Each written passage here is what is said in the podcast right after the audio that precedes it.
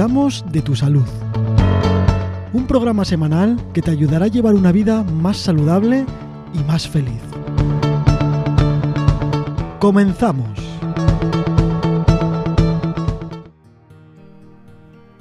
Hola Loreto, ¿qué tal? Hola Manu, muy bien. ¿Y tú qué tal? Muy bien, una semana más aquí juntitos contando cosas muy interesantes. Sí, una semana más eh, intentando ayudar a los oyentes a que puedan mejorar sus vidas. Bueno, hoy no va de alimentación. No, hoy no va de alimentación. Hoy, va un poquito más de salud, sí. Sí, bueno, la alimentación es salud, pero hoy nos vamos a dirigir a la prevención. Eso es. De, de unas enfermedades que están en aumento y que parecen las grandes olvidadas. Enfermedades de transmisión sexual. Sí, las enfermedades de transmisión sexual de las que cada vez se habla menos, cada vez se hacen más, menos campañas y, y, cada vez hay más, cada vez aumentan más, hasta el punto que la OMS ya ha, levantado una alarma de, de que estas enfermedades de transmisión sexual están siendo muy numerosas y que tienen el peligro de que la mayoría de las personas no son conscientes de que las tienen y se siguen transmitiendo. Sí que es verdad, parece que cuanta más información tenemos al alcance, eh, menos leemos o menos vemos ¿no? sobre las cosas. Sí, pero las enfermedades de transmisión sexual, yo lo que he percibido a lo largo de los años es como que han ido bajando eh, esas advertencias, esas campañas que se hacían.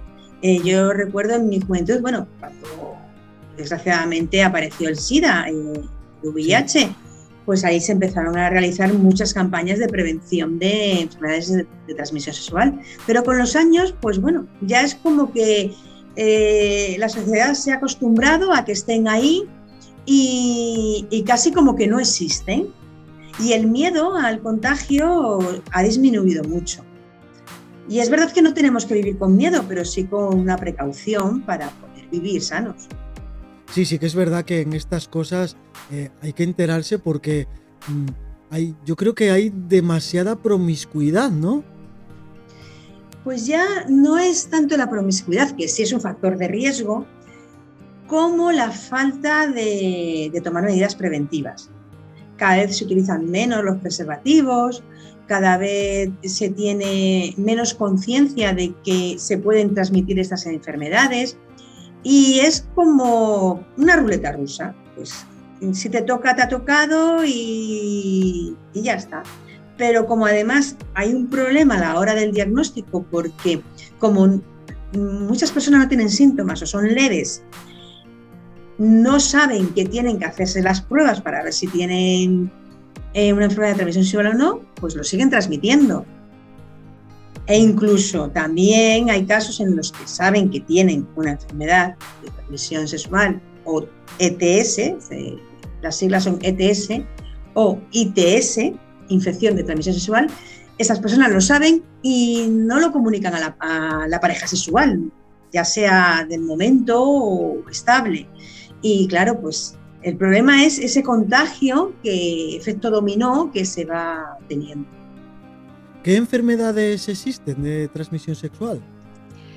Pues hay más de 30 microorganismos entre virus, bacterias y hongos que se transmiten por contacto sexual, ya sea por práctica eh, oral, por práctica anal o práctica vaginal. A través de cualquiera de las tres vías se transmiten. Pero hay ocho que preocupan a la Organización Mundial de la Salud porque son las de mayor incidencia y las que se están produciendo en aumento. Cuatro de estas ocho ETS, enfermedades de transmisión sexual, mm, son curables. Entre ellas, bueno, esas cuatro son la sífilis, la gonorrea, eh, la clamidiosis y la, perdón, la tricomoniosis. Te digo clamidia antes de clamidia y la tricomoniasis, que es un parásito y esta es la más frecuente, la que más eh, incidencia tiene. Eh, luego, luego hay otras cuatro que son incurables como son eh, el VIH, que produce el SIDA, el VPH, que es el virus del papiloma humano. También son incurables las hepatitis, la A, la B y la C. Y el, citomegalovirus. Esta, el problema, estas enfermedades que son incurables, eh, el problema que, tienen es que las puedes estar transmitiendo toda la vida, con lo cual hay que tener una precaución. Lo bueno es que ya la, medicina, la investigación ha llegado a medicamentos que hacen que se frenen, que los síntomas sean menores y que se frene el desarrollo de, de estos virus. Incluso hay dos de ellas que tienen vacuna, que son la, las hepatitis, la hepatitis B, tiene, tiene, vacuna que forma parte del calendario de los niños, ya se les incluye, y la vacuna del papiloma humano, que también se incluye en niñas a partir de los 12 años. Em, pero esta vacuna también es importante ponerla en los adultos, aunque no, y en, y varones, no solo en niñas, aunque no esté dentro del calendario del Sistema Nacional de Salud. Es una vacuna que debería estar en, toda la población. Pues estas ocho enfermedades son las que más se están transmitiendo y las que la OMS quiere frenar este contagio, esta propagación sería muy interesante que, los gobiernos, las autoridades sanitarias tomaran parte y empezaran a crear campañas eh, divulgativas para prevenirlas. ¿Cómo se contagian estas enfermedades de transmisión sexual? Pues el contacto eh, es a través de, de, los actos sexuales, ya sean pues, a través de cualquier... Eh, lo voy a decir de otra manera. Estas enfermedades de transmisión sexual se contagian a través de los líquidos corporales. Entonces, en, las relaciones sexuales hay un contacto entre, entre, los líquidos corporales que es el medio de transporte del virus de una persona a otra. Y, mucha gente piensa que solamente es en el acto a través del contacto de la vagina y el pene, pero no, también en, las prácticas mm, sexuales orales o anales hay una transmisión de estos virus. Hay otra forma de, mm, contagiarse en, en, el caso del herpes genital, que es el contacto piel con piel. Solamente con rozar la parte de los genitales ya eh, se puede contagiar el virus del papiloma humano y el herpes genital. También otra vía de contagio es de la madre al feto. Eh, si la madre está contagiada, si tiene alguno de estos virus, los puede transmitir al feto. Y el bebé, bueno, pues puede nacer con, con esta enfermedad e incluso en algunos casos puede producir la muerte o del feto o del bebé. ¿Podemos tener una enfermedad de transmisión sexual sin saberlo y sin haber hecho cosas que no debemos? Bueno, sí, otra forma de contagio es a través de transfusiones de sangre. Todo lo que sea que hay el contacto de un líquido corporal de una persona con otra, va a llevar a, un contagio si, una de ellas tiene una enfermedad de transmisión sexual. Y es el caso de las transfusiones de sangre, que en un principio, pues, que hasta que apareció el virus de la inmunodeficiencia humana, el VIH, pues no se tenía en cuenta eh, el detectar las transfusiones de sangre, claro.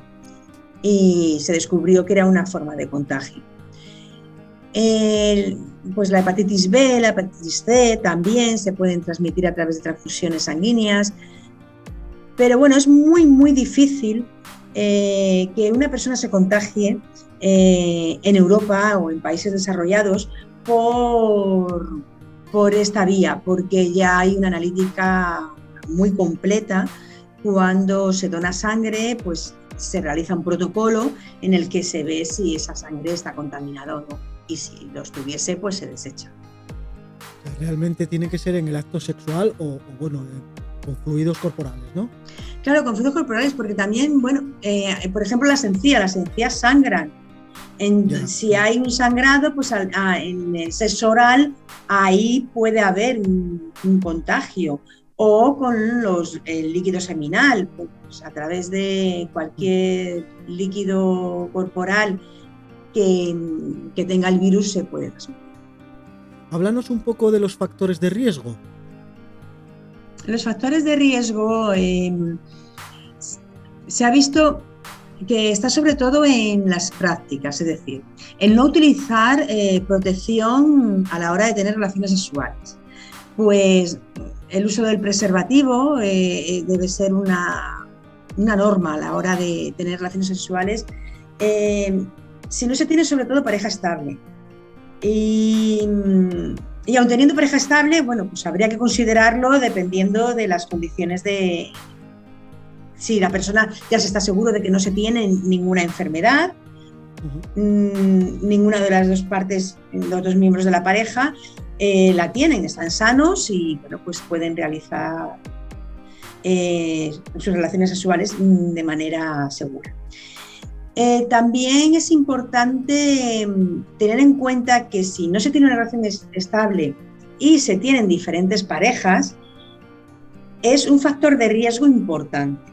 Y ahí, pues, el uso de preservativos se hace primordial para poder evitar el contagio de enfermedades de, de transmisión sexual, pero no solamente el uso del preservativo a la hora de una relación vaginal, sino también a la hora de una relación anal o una relación oral, que es que normalmente se piensan que no hay un contagio en esa, por ese tipo de práctica y sí lo hay. Em, también es un factor de riesgo, bueno, pues en casos de que se haya producido una violación, un abuso sexual, ahí no suele haber ninguna medida de protección y entonces eh, la, víctima debe acudir inmediatamente a un hospital, tanto para prevenir eh, que le hayan contagiado en una enfermedad como para que recibir una asistencia emocional, psicológica y, legal, ¿no? debe ser denunciado también. Em, un factor de riesgo también es no tener una buena comunicación con la pareja sexual. Eh, se va a tener una relación con alguien que no conoces, que no sabes si está sano o no, bueno, pues establecer esa confianza en la que ambos eh, puedan estar seguros de que no hay ninguna enfermedad. En caso de haberla, una enfermedad de transmisión sexual, poner los medios que eviten ese contagio. Otra práctica de, riesgo es el consumir drogas, eh, ya inyectarse drogas mm, también por vía venosa y compartir las agujas. Eh, es un riesgo muy elevado el que personas que, que se inyecten drogas por vena eh, compartan las agujas, porque es un contacto directo. Y bueno, también el, abusar del alcohol y de las drogas eh, va a llevar a que no tengas un control en tu comportamiento y puedas llegar a tener una práctica sin protección. Y, se está viendo con la experiencia que la edad también es un factor de riesgo, porque más de la mitad de los contagios se están produciendo entre jóvenes de 15 a 24 años. En una analítica que haces normal anualmente o que hacemos todo el mundo, ¿saldría si tienes una enfermedad de transmisión sexual? En una analítica normal de revisión no. Hay que pedir específicamente una analítica para detectar estos virus, bacterias o parásitos. ¿Y es bueno hacerlo de vez en cuando? Digo para la gente que no tiene pareja estable ni nada. Bueno, no es nuestro caso, ¿no? Pero o los jóvenes que... Sí, es, es recomendable para todo el mundo una vez al año. Es recomendable para todo el mundo. Hombre, tienes una pareja estable en la que confías, en la que sabes que hay una fidelidad, pues ahí no, a lo mejor no procede. Pero nunca está de más.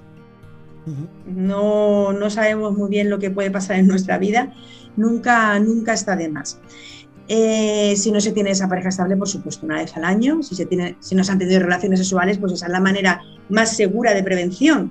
Eh, la abstinencia sería un 100% de seguridad de no mm, contagiarse de una enfermedad de transmisión sexual, pero no es la opción para muchísimas personas. Entonces, mm, si tienes relaciones sexuales, una vez al año eh, es conveniente hacerte una analítica de, enfermedades de transmisión sexual.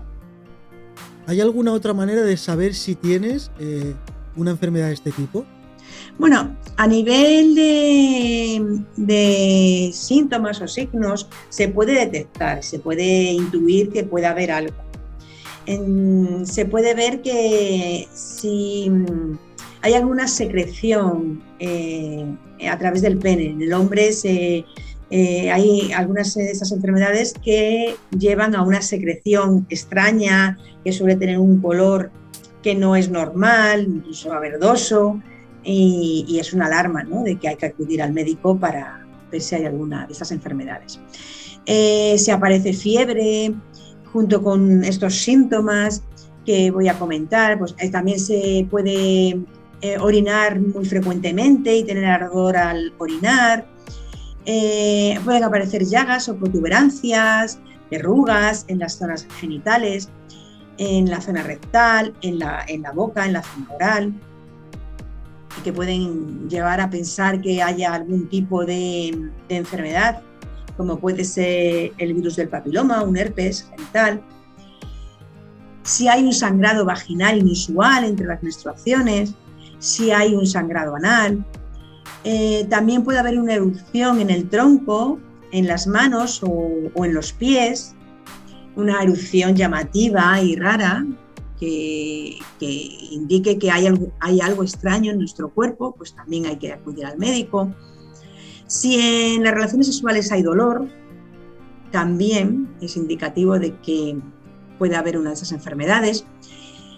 Eh, si los ganglios linfáticos duelen, se inflaman, especialmente en las ingles, también si el flujo vaginal tiene un mal olor, hay una secreción demasiado abundante, si hay un dolor abdominal en la parte inferior del abdomen, eh, y bueno, pues si hay picor, picazón y enrojecimiento en las, en las zonas genitales. Todos estos mm, síntomas pueden aparecer, uno o varios, y, y, hay que acudir al médico para un diagnóstico precoz, porque cuanto antes se diagnostiquen estas enfermedades, antes se pueden tratar. Y el problema de que tienen las enfermedades de transmisión sexual es que pueden estar durante muchos años sin tener síntomas o que sean muy leves. Y cuando aparecen, cuando dan la cara, ya han hecho mucho daño en el organismo. Y el tratamiento pues ya no es tan eficaz. Por lo que es importante en cuanto se tenga una sospecha de que se puede tener una enfermedad de transmisión sexual, porque va unido a una práctica sexual que, bueno, pues no es dentro de una pareja estable o se sospecha que se ha estado con una persona que pueda tener una enfermedad sexual o ha sido diagnosticada, es importantísimo ir al médico a hacer un diagnóstico. ¿Qué consecuencias podemos tener de estas enfermedades? Pues si no son tratadas a tiempo, porque bueno, pues no, se, ha, no ha habido ningún síntoma, como he comentado, no se ha acudido al médico. Al cabo de los años puede aparecer inflamación ocular, puede aparecer artritis, enfermedad inflamatoria pélvica, infertilidad, complicaciones en el embarazo, también puede haber enfermedad cardíaca, eh, algunos tipos de, de cáncer están asociados con el virus del papiloma humano, como son el cáncer de cuello de útero y de recto, y, puede haber un, dolor pélvico eh, que se quede crónico. Algunas enfermedades creo que tienen vacuna, ¿no?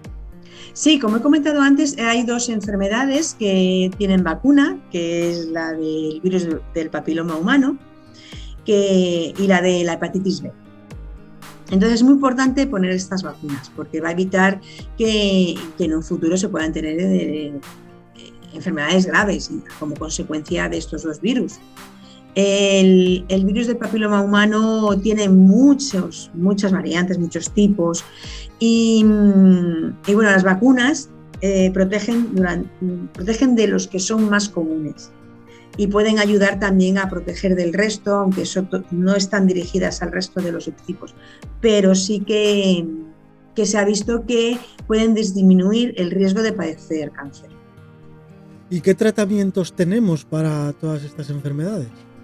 Pues los tratamientos para las enfermedades que son curables, como la sífilis, la gonorrea, eh, son con antibióticos. Hay, hay antibióticos que hasta ahora han sido muy eficaces, por eso es importante mm, tratarlo a tiempo, porque cuanto más tiempo pase, eh, el tratamiento es más difícil.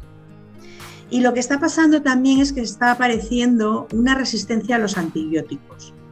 Y eso hace pues, que aparezcan mm, bacterias resistentes que llevan a que la enfermedad se complique. Es el caso de la supergonorrea. Eh, la gonorrea cada, eh, cuesta mm, tratarla más que, que, antes por esta resistencia y ha aparecido una supergonorrea que no se cura con ningún antibiótico y que lleva a la muerte. Y, en el tema de, enfermedades de transmisión sexual víricas, no hay un tratamiento eficaz, pero sí hay medicamentos que frenan el avance de la enfermedad. Entonces, es el caso del VIH cuando ya produce el SIDA, porque VIH y SIDA no son lo mismo. VIH es el virus que produce la enfermedad, que es el SIDA. Entonces, hay, personas que pueden tener el VIH durante muchísimos años sin desarrollar la enfermedad, sin tener el SIDA, pero sí lo transmiten. Tienen el VIH, lo transmiten a otras personas que sí pueden llegar a tener SIDA. Y a lo mejor esta persona no llega a tenerlo nunca o lo tiene cuando ya han pasado muchos años. Pues todas esas cosas hay que tenerlas en cuenta. ¿Qué recomendaciones le podemos dar a los oyentes para prevenir este contagio de las ETS? Bueno, pues las recomendaciones están un poco dichas, pero vamos a resumirlas. ¿no? Lo primero es tener eh, relaciones sexuales seguras, con protección. Esa es eh, la primera medida que hay que tomar. Eh, después, pues que el diagnóstico sea lo antes posible si sospecha que se puede tener una enfermedad de transmisión sexual tratar la enfermedad, no dejarla, no porque no se tengan síntomas de no me pasa nada, sino que, hay que se requiere un tratamiento para eh, poder combatir esa enfermedad que está ahí, ese virus, esa bacteria o ese parásito que está en, el organismo. La siguiente medida para prevenir es vacunarse de las enfermedades que tienen vacuna, que se siguen investigando vacunas para el caso de, del VIH y, del herpes genital. Está, todavía no hay, pero se sigue investigando. Eh, más medidas, pues, sin las, bueno, me paro un poco porque la abstención, la abstención es una medida, ¿no? El no tener relaciones sexuales es una medida. Pero bueno, no quiero parecer que yo aquí voy a, a, tomar esa medida como algo que, eh, que es lo que hay que hacer, ¿no? Es una opción para quien la quiera tener, pero para quien no la tiene, quiera tener está la opción de, tomar medidas eh, preventivas como el preservativo. Que parece increíble, pero hay mucha gente eh, con abstención total. Sí, hay gente que lo, tiene en su vida y es loable, es algo que, bueno, pues, e, es una opción, pero también pues hay la opción de poder tener relaciones sexuales seguras y para ello también limitar el número de parejas, porque como has comentado, bueno, pues sí es verdad que eh, cada vez hay más personas que tienen más parejas, diferentes parejas eh, sexuales, eso es una práctica de riesgo y a más número de personas con las que se tengan relaciones sexuales, más riesgo hay de contraer una de esas enfermedades. Limitar el número de parejas sexuales es una recomendación para prevenir. Sí, es cierto sobre todo a la juventud, ¿no? Que tiene, parece que tienen menos cabeza en estas cosas, ¿no? Se creen que el mundo es libre y, al final no es tan libre como parece. Sí, la juventud lleva un poco de inconsciencia eh, con, acompañando a la edad, ¿no? Porque no se es tan responsable. pero yo también lo veo en personas maduras. No voy a limitarlo a la juventud porque en adultos eh, hay también muchas relaciones sexuales sin seguridad, porque parece que nunca te va a pasar a ti. Y entonces es como que si uno de los miembros de la pareja no quiere, que normalmente es el hombre, la mujer cede, no digo que no pasa al contrario, pero hay mayor proporción de, de, hombres que no quieren utilizar preservativo y la mujer cede porque, claro, si no, pues se puede molestar. Eso lleva a una práctica de riesgo. Sí, además, hoy en día con con internet, los periódicos, las revistas, estos canales de citas y está lleno de ellos por todos sitios. Y eso significa que funciona, supongo. Sí, claro, el sexo ha funcionado toda la vida y sigue funcionando. Eh, cualquier negocio que ronda alrededor del sexo tiene beneficios. Sí, sí, que es verdad. Que es verdad. Entonces, bueno, pues es una cosa que está ahí y que lo que hay que hacer es mentalizar a las personas a que esas enfermedades existen y que hay que prevenirlas. Luego también, bueno, yo he nombrado el caso de, de mujer y hombre, pero también está el caso de hombre-hombre, ¿no? Que también tiene que utilizar preservativo, claro. Y mujer-mujer también deben utilizar preservativos. O sea, las relaciones entre mujeres también transmiten eh, enfermedades de transmisión sexual. Em, en los hombres, esas enfermedades se producen más en las relaciones entre hombre y hombre, a excepción de la clamidia, que es más en mujeres. Pero no quiere decir que no se produzca en todas las relaciones sexuales, que no haya un riesgo en todas las sexuales, pero sí es verdad que este riesgo aumenta en las relaciones entre hombres. Y bueno, como recomendaciones también tener una higiene adecuada antes y después de las relaciones sexuales, eso también ayuda a que las enfermedades puedan eh, prevenirse. Y, la comunicación que he dicho antes, ¿no? El poder comunicarte con la pareja sexual de manera que, que se sepa si hay una enfermedad en, esa pareja, ¿no? En uno de ellos. Una enfermedad de transmisión sexual. Y acudir al médico en cuanto se tenga alguna sospecha. Sí, sí que es cierto y, y, tener un poco de cabeza porque, oye, cada uno es libre de hacer lo que quiera, de ir con quien quiera, pero con desconocidos no es muy recomendable. Bueno, claro, no, no es recomendable, es una práctica de riesgo. Entonces hay que tener cuidado eh, con quién vas a tener esas relaciones, porque a mayor desconocimiento, pues más riesgo hay.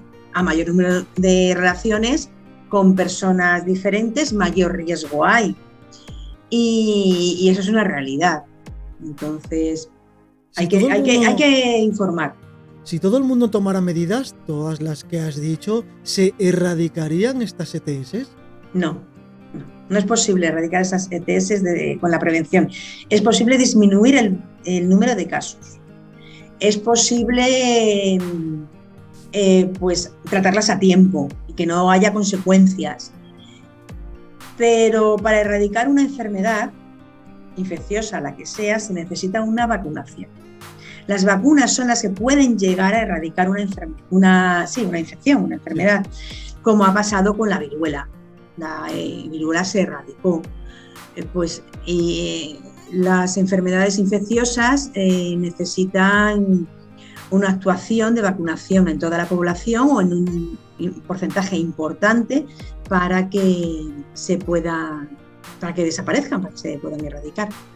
Y esperemos que vayan en aumento, ¿no?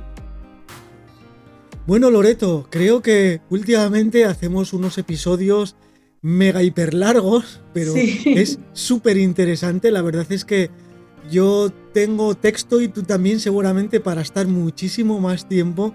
Yo no sé qué opinan los oyentes de, de la duración de estos episodios, eh, nos pueden decir en los comentarios, en la caja de información o en nuestras redes sociales a cualquiera de nosotros dos qué os parece la duración de, todos estos episodios. Sí, por favor, que nos digan si son muy largos o prefieren que hagamos mm, mm, episodios más cortos de lo mismo. Eh, claro, tendrían que esperar a, la siguiente semana para recibir eh, la información completa. Bueno, pues que nos orienten un poco. ¿Qué, es lo que prefieren? ¿Sin tener toda la información en, un episodio o que se divida en varios episodios y sean más cortos? Sí, sí que es verdad porque tenemos ya muchísimos episodios, yo no sé cuántos hay ya, 30 y no sé cuántos, todos diferentes y realmente en cada uno de ellos, eh, de verdad os digo que se resume muchísimo. Se resume muchísimo todo. Sí, resumimos muchísimo y, queremos eh, transmitir toda la información, queremos dar una información compactada, pero que no dé lugar a dudas de en algún momento eh, pueda faltar algo. Claro, así es. Bueno, pues nada, ahí dejo esa, esa pregunta para que respondáis por donde queráis, nos da igual a cada uno de los dos. Y, y, bueno, nos despedimos ya de este episodio, ¿no? Sí, ya nos despedimos hasta la semana que viene. Venga, pues que tengáis todos una feliz semana y ese abrazo fuertote para los oyentes y para ti, Loreto. Igualmente, un gran abrazo.